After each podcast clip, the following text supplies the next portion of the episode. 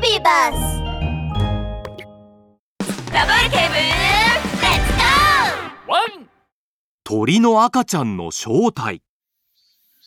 ラブール警部は今日はお休みなので公園でのんびりと日向ぼっこをしていました。うわあうん。今日の公園は静かだな。お昼寝でもするか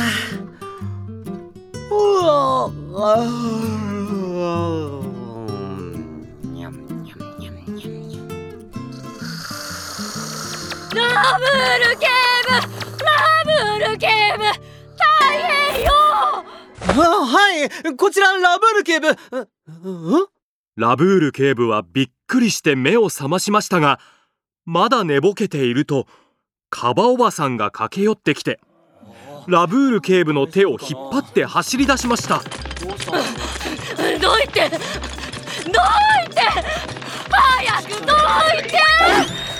カバおばさんはラブール警部を大きな柿の木の下に連れてきました。柿の木の下には大勢の動物が集まっています。ラブール警部が近寄ると木の根元には震えている鳥の赤ちゃんがいましたあのねラブール警部さっきここを散歩したらチュンチュンって泣いてる声が聞こえてそれでこの子を見つけたのよ。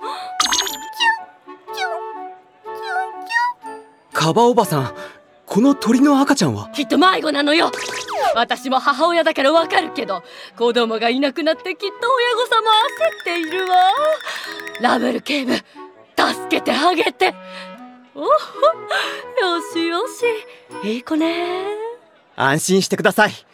必ず家まで送り届けます。ラブール警部はかがみ込むと鳥の赤ちゃんをよーく観察しました。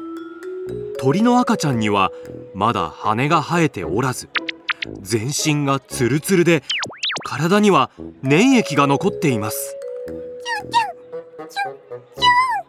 どうやらこの子は生まれたばかりのようだな。生まれたばかりでは長距離移動はできないはずだから家はこの近くにあるはずだ。ラブール警部の話を聞いて周りの動物たちもあれこれ言い始めました。そういえばこの辺りは鳥さんが多いよね。そうそう。いっぱい鳥さんがいるね。この子なんだか。鳩の赤ちゃんに似てない？確かに。きっとそうよカバおばさんはそれを聞いて目を輝かせました。鳩の赤ちゃんですって？今すぐ鳩子さんのところに行ってくるわ。まったくこの子の母親ったら一体何をしてるの？鳩子さん！鳩子さん！大変よ！カバおばさんは大声で叫びながら走り出しました。ラブール警部は虫眼鏡を取り出すと現場をじっくり調査し始めました。すると柿の木の下に何か気になるものを見つけました。これは青い卵のかけら？ラブール警部は虫眼鏡を使ってじっくり観察したり匂いを嗅いだりしました。この殻にはまだ新鮮な粘液が残っている。それに匂いも鳥の赤ちゃんと同じつまりこの殻は鳥の赤ちゃんのものということだ。その時カバおばさんはハトコさんを連れてきました。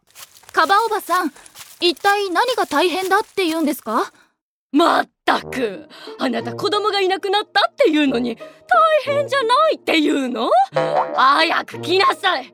あんたの子供はあの柿の木の下にいるわよ。ちょっと待ってカバおばさん。何を言っているんですか？わ私はまだ結婚すらしていないわよ。ハトコさんは顔をトマトのように赤くすると小さい目をパチパチさせながら鳥の赤ちゃんを見て首を横に振りました。それにこの子は鳩じゃないわ。鳩の赤ちゃんの顔は全然違うわよ。あれ私が間違えたの？カバおばさんは呆然としました。ハトコさんの言う通りです。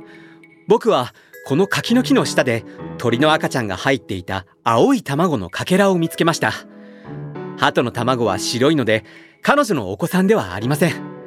卵の位置からすると隣のこの柿の木から落ちたんだと思います。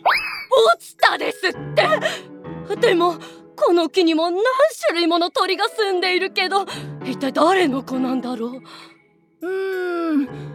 この木にはカッコウさんウグイスさんコマドリさんが住んでいるのは知っているわ。お家を一軒ずつ訪ねていけばきっと誰の子かわかるわよ。コマドリと聞いてラブール警部は黒く丸い瞳を輝かせました。みんなに聞く必要はありません。その中ではコマドリの卵だけが青いんです。つまりこの子はコマドリの赤ちゃんということです。鳥だってあらまあこの子は一番高い枝に住んでいるのよ。早く登ってコマドリママに知らせてあげないと。くしょコマドリママ大カバおばさんは柿の木に登ろうとして両足を枝に乗せたその時木の枝がミシミシという音を立てました。あカバおばさん危ない。木の枝が折れますよ。